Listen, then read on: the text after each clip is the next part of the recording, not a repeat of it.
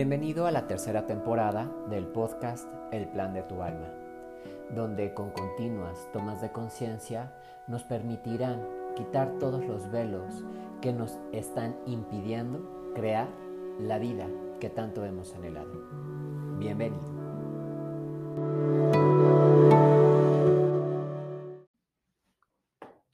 ¿Cómo estás, ser de luz?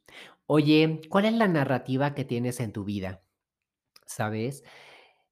Tantas personas vienen conmigo, afortunadamente, y agradezco y honro cada una de ellas, pero yo siempre me doy cuenta que la narrativa que nosotros traemos precisamente es la de el dolor, el miedo, eh, la decepción, y esta narración siempre, o esta narrativa, mejor dicho, siempre está encadenada como a estas palabras de es que me traicionó, es que es injusto, es que me abandonó. Y entonces cada vez que nosotros estamos en esta misma narrativa, por supuesto que es como si le estuviéramos diciendo al universo, dame más de esto. ¿Por qué te digo esto? Porque la narrativa es algo que nosotros utilizamos precisamente para poder venir y compartir con el otro, pero en nuestra narrativa lo que nosotros ocupamos es precisamente narrar lo que pasó. Pero narramos la serie de circunstancias, de hechos, pero nunca nos damos la oportunidad de mostrar cómo nos sentimos.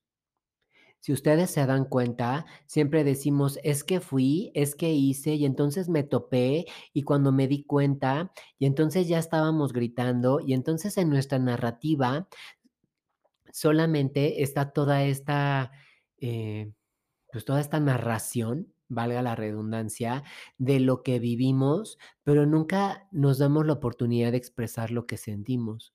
Sentí miedo, sentí desesperación, sentí coraje, porque entonces si nosotros lo platicáramos desde esa forma o desde esta perspectiva, nosotros nos daríamos la oportunidad de expresar nuestro sentir.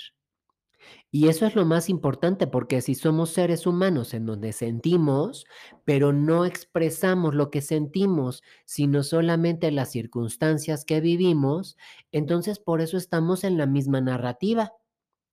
Cada vez contando el cuento de la caperucita roja, en donde se encontró al lobo disfrazado de su abuelita y su abuelita ya se la habían comido, pues por supuesto que narramos el relato una y otra vez y por ende ahí estamos atorando las emociones.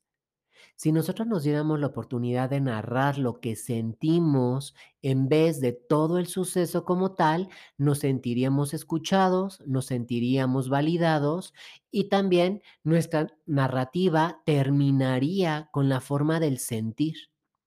Pero ¿qué pasa? Que entonces en la mayoría de las ocasiones, ¿cuántas veces no decimos, es que mi pareja se comportó y entonces fue y es que vino y no mandó el mensaje y no me ayudó y no me hizo y entonces se hace loco y pero nunca expresamos el cómo me estoy sintiendo con la pareja y cuando tenemos discusiones o queremos que el otro nos entienda, ¿cómo nos va a entender si solamente estamos en la narrativa de los sucesos que están pasando y que estamos anclando ahí el dolor?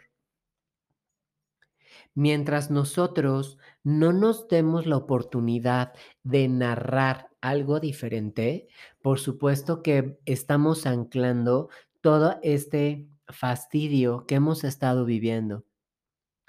Hay una frase en la Biblia que dice, los que tienen mucho se les multiplicará y los que no tienen se les quitará. Y precisamente habla de esta circunstancia de cada vez que tú dices, me va increíble, estoy excelente, eh, la vida es bastante abundancia, eh, abundante, nutritiva y demás. Entonces, de eso que yo estoy narrando, de eso que yo estoy hablando, es de lo que se me multiplicará.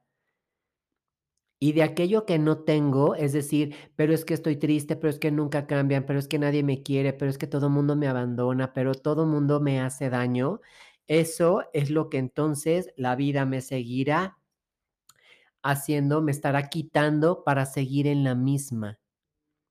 Entonces necesitas darte la oportunidad precisamente de venir y tener otra narrativa totalmente diferente, y eso no se trata también de engañar, por supuesto que no, no se trata de decir: "Ay, yo estoy todo bien y no pasa nada". Pero mientras más sigamos en la narrati narrativa y a nuestros papás o a nuestros colegas, a nuestros subalternos, a nuestros amigos, todo el tiempo estemos con lo mismo de él, es que él me engañó, es que él es un maldito, es que nunca le importé, es que siempre me vio la cara, entonces la vida nos seguirá presentando lo mismo. Y entonces, si nos damos la oportunidad del sí me dolió, pero me doy la oportunidad de seguir adelante, del sí estoy molesta, pero agradezco lo que viví, agradezco lo que pasó o lo que me vino a enseñar la vida, y entonces empiezo a hacer las paces con eso, por supuesto que entonces dejaré de estar estancado y la vida me empezará a mostrar muchas, tantas cosas que hay disponibles para mí. Es momento de permitirnos soltar esas viejas narrativas de dolor, de victimismo, de fastidio, de frustración, precisamente para darnos pie a todo aquello que el universo sí nos quiere dar a nosotros. De esta manera empezaremos a ver realmente cambios significativos y que entonces en vez de dar un paso adelante y cuatro atrás, entonces me empezaré a dar pasos hacia adelante sin tenerme que regresar ninguno. ¿Te animas?